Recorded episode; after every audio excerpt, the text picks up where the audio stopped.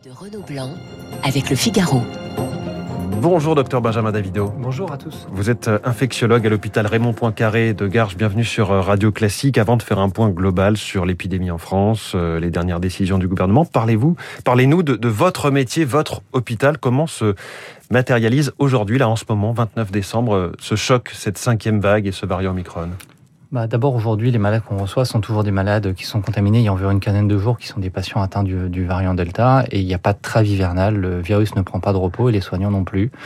C'est une triste réalité. On s'attendait à ce que la quatrième soit la dernière. Vous savez, c'est toujours, c'est comme un mauvais scénario d'un film hollywoodien. Et il y en a une nouvelle qui arrive et on espère que cette cinquième, sixième vague, enfin, je pense que c'est la même vague d'ailleurs. Oui, finalement, elles se rejoignent. La vague Delta qui était la cinquième et Omicron qui arrive très très très vite. Absolument. Euh, si on veut être précis, la cinquième, c'est la vague de l'automne. La sixième, c'est la vague de l'hiver. Euh, on l'avait mmh. dit. Hein, Moi-même, j'avais été invité ici à cette même radio et j'avais expliqué que c'était un scénario fort probable qui allait se profiler.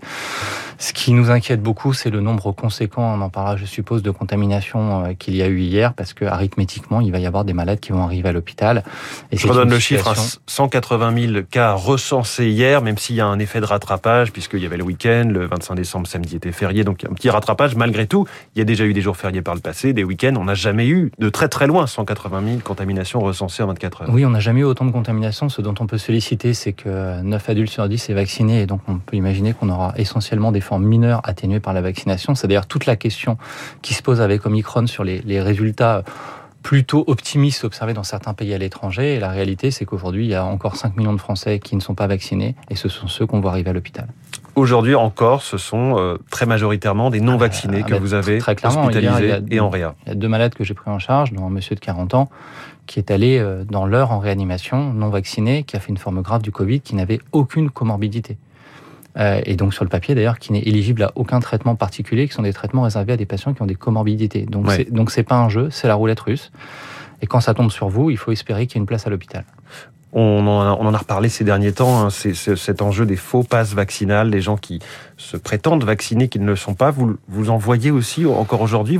Est-ce que c'est un souci que vous avez? Vous vérifiez, vous leur reposez la question? Alors en fait, on leur repose souvent la question. Euh, ce qui est important d'abord, c'est la relation médecin-malade. Hein, c'est une relation de confiance. Pareil, quand vous déclarez des antécédents médicaux, quand vous dites je prends tel ou tel traitement, bien ça change la conduite à tenir sur un plan médical.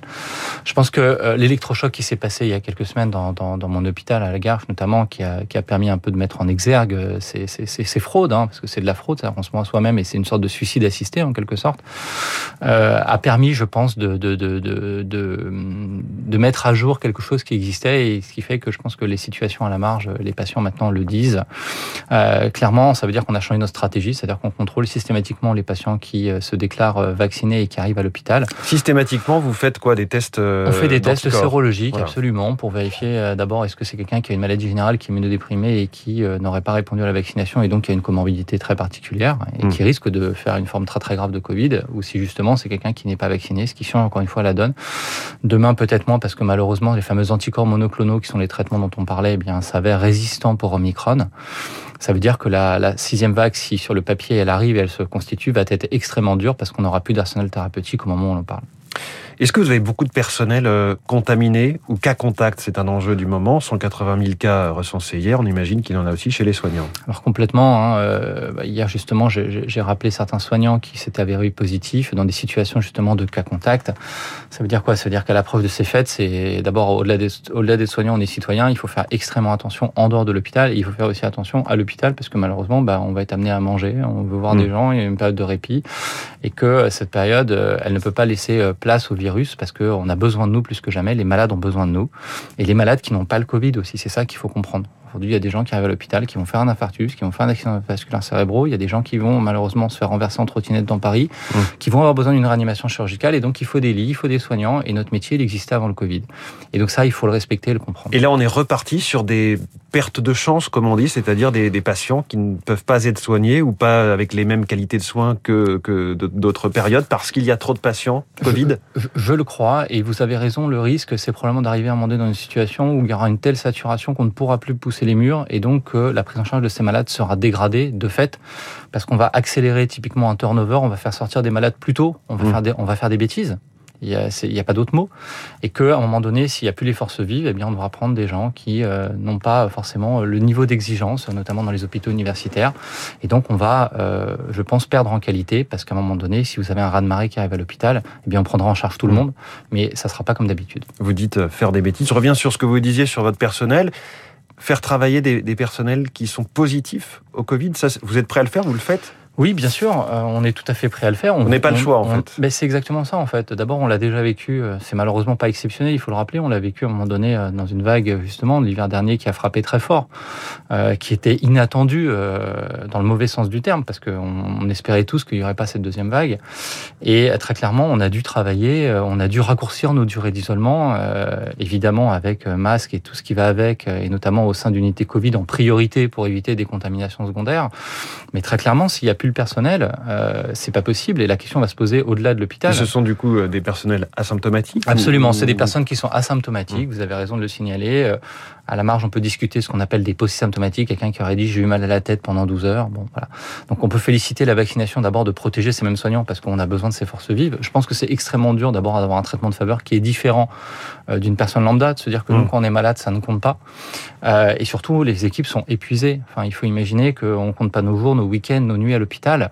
Euh, et que ça devient éreintant. Euh, il y a un nombre de congés non payés et non posés, surtout pour des soignants, qui sont tabous. Et mmh. le risque, c'est qu'à moment donné, ces gens-là vont quitter l'hôpital. Benjamin Davido, le Premier ministre a justement hier annoncé une prime mensuelle de 100 euros pour les 24 000 infirmiers infirmières des services de soins critiques et de réanimation. Ce sera dans chaque mois à partir de janvier.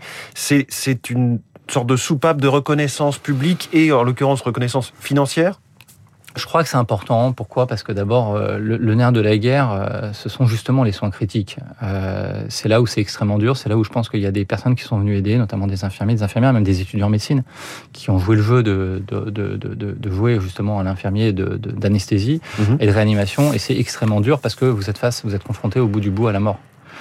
Euh, en réanimation, c'est pas une partie de plaisir. Il y a quasiment une personne sur deux qui décède. Euh, et donc, il faut aussi. Vous parlez du Covid aujourd'hui ou en général bien la réanimation du Covid, du Covid aujourd'hui. Aujourd'hui, on est à une personne sur deux Covidée en réanimation qui décède. Bah, qui a un risque de décéder absolument. Et ensuite, en fonction de votre de vos comorbidités, de votre âge, eh bien, ce risque est plus ou moins euh, important. Et donc, très clairement, il y a des soignants qui sont complètement traumatisés de de, de, de, de cet épisode qui dure mmh. et qui n'en finit pas du Covid, et des gens qui ne veulent plus aller en réanimation. Et donc, d'abord, il faut aussi récompenser penser ce travail. Euh, bien évidemment, les mots sont très importants. Je pense qu'aussi euh, cette prime, euh, même si elle est symbolique et on peut la qualifier d'insuffisante ou, suffisante, c'est pas c'est pas c'est pas le propos. Elle est là et il faut s'en féliciter. je suis pas sûr que ça suffira à créer des aspirations et des carrières mmh. et à garder les gens à l'hôpital, mais il faut noter que ce coup de pouce vise justement une situation très en tension à l'hôpital qu'il faut, à mon avis, préserver. Alors 180 000 cas recensés hier, on, l'a dit, on le répète parce que ce chiffre est, assez vertigineux. Euh, on parle de course contre la montre, hein, c'était le mot de Jean Castex. Est-ce que la situation est hors de contrôle? On n'a plus qu'à attendre que ça se tasse parce que euh, on va arrêter de se faire la bise vraiment, euh, nouvel an, etc. Ou est-ce qu'il faut de nouvelles mesures? On a parlé des, décisions du gouvernement, mais il n'y aura pas de couvre-feu le soir de la Saint-Sylvestre, par exemple. Les écoles vont, ouvrir comme prévu le, le 3 janvier. D'abord, il faut se rappeler que la quatrième vague, on l'a affrontée euh, à dose de vaccin il y avait un peu plus de 50% de la population qui était vaccinée et on avait avec deux doses un vaccin très efficace sur Delta et euh, tout le monde a pu partir en vacances, l'hôpital a continué à fonctionner et on peut que s'en féliciter.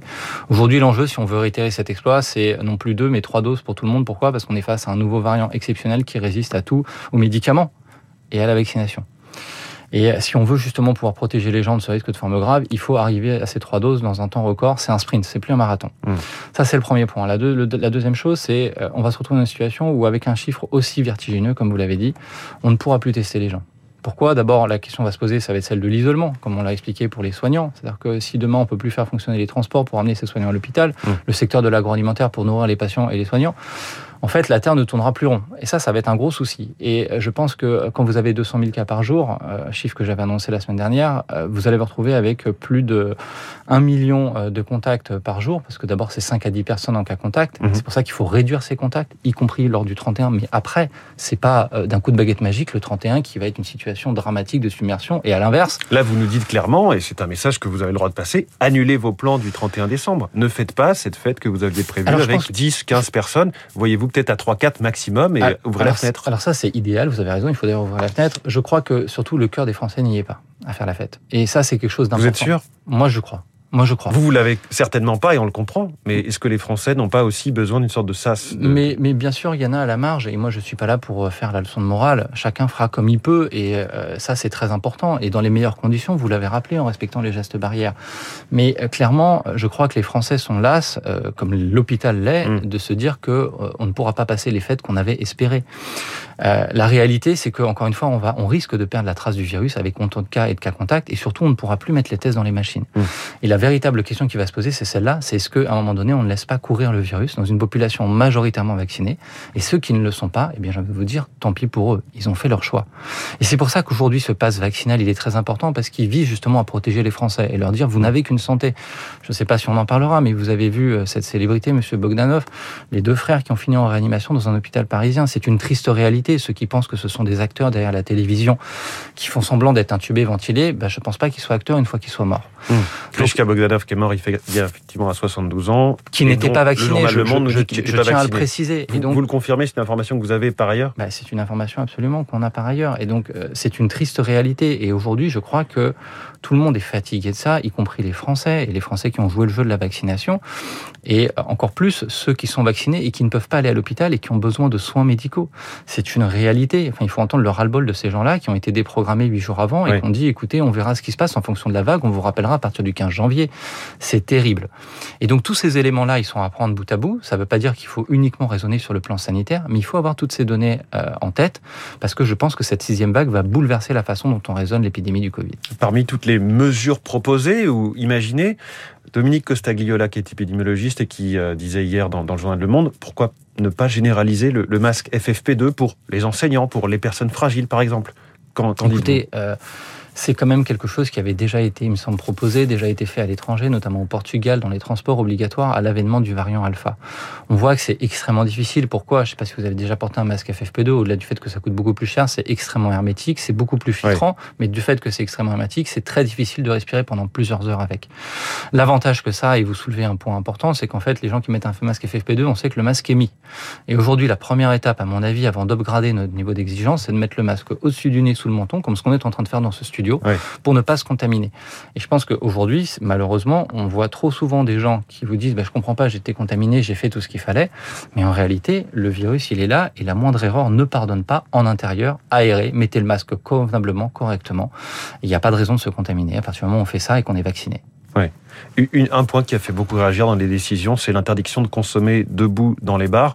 C'est du symbolique, c'est utile, dites-vous Non, non, je pense que c'est c'est pas idiot, encore une fois, ce sont des situations. C'est-à-dire que caricaturalement, si vous allez euh, euh, vous accouder à un comptoir, que vous prenez un café, un verre, je ne sais quoi, eh bien vous allez parler avec des gens. De fait, vous êtes face à face, vous vous collez, vous rencontrez des gens que vous ne connaissez pas, qui ne sont pas de votre propre cercle. Quand vous êtes à une table, eh bien vous allez dîner avec votre famille, je ne sais pas, avec vos amis proches. Donc ce sont des situations en fait, et c'est pour inviter les gens à réduire leurs contacts. Ce qu'on disait tout à l'heure, est-ce que vous avez suggéré pour le 31 décembre Et en réalité, c'est une maladie des contacts humains. C'est ça la vérité. C'est une maladie des contacts humains, une maladie euh, de l'intérieur, donc possiblement plus durablement de l'hiver. Et l'hiver, vous avez compris où je veux en venir, ça va durer jusqu'au mois de mars. Alors on voit que les mesures continuent à tomber. Il y a encore un quart d'heure, on apprenait que les discothèques resteraient fermées trois semaines de plus en janvier. Euh, pour les parents et le personnel éducatif, c'est un peu le flou euh, depuis que le ministre de l'Éducation, Jean-Michel Blanquer, a dit qu'il faudrait peut-être, Mm. il n'était pas encore visiblement euh, bien décidé, mais peut-être faire deux à trois tests par semaine avant le retour en classe. Est-ce que c'est faisable? Est-ce que c'est souhaitable? C'est extrêmement compliqué, on l'a dit tout à l'heure. D'abord, la politique des Mm. tests, je pense qu'elle va devoir radicalement changer pour, euh, parce qu'il y a des chiffres vertigineux. La deuxième chose, c'est qu'on ne sait pas très bien, y compris il y a des gens aujourd'hui qui le font, qui ont été testés positifs un jour et qui euh, se retestent pour voir si c'est négatif. En fait, on ne sait pas très bien, les gens peuvent être porteurs pendant longtemps parce que c'est des traces de matériel génétique. Ce qui ne veut pas dire qu'on est contaminant. C'est très bien démontré dans Oui. les études et encore plus dans une population de vaccinés. Donc, je Et pense. comprendre tout cela n'est pas simple pour le grand public. Ah bah, évidemment- Savoir qu'on bah, a le virus, on est, on est évidemment. porteur, mais pas forcément contaminant. Bon. Évidemment. Et donc, si on arrive dans une politique de test où on veut des tests négatifs, alors même qu'aujourd'hui on cible une stratégie qui vise à mettre en évidence ceux qui sont positifs, on va pas y arriver. Ouais. Et les tests, encore une fois, quand vous testez pour une maladie, c'est pour tester des gens positifs, pas des gens négatifs. Benjamin Davido, on est à quelques jours, à trois jours de 2022. Je ne vais pas vous demander ce qu'on peut vous souhaiter, mais quand on est, on est sur le pont comme vous depuis bientôt deux ans, est-ce qu'on s'autorise à regarder un peu vers l'horizon, à espérer que tout ça s'arrête un jour?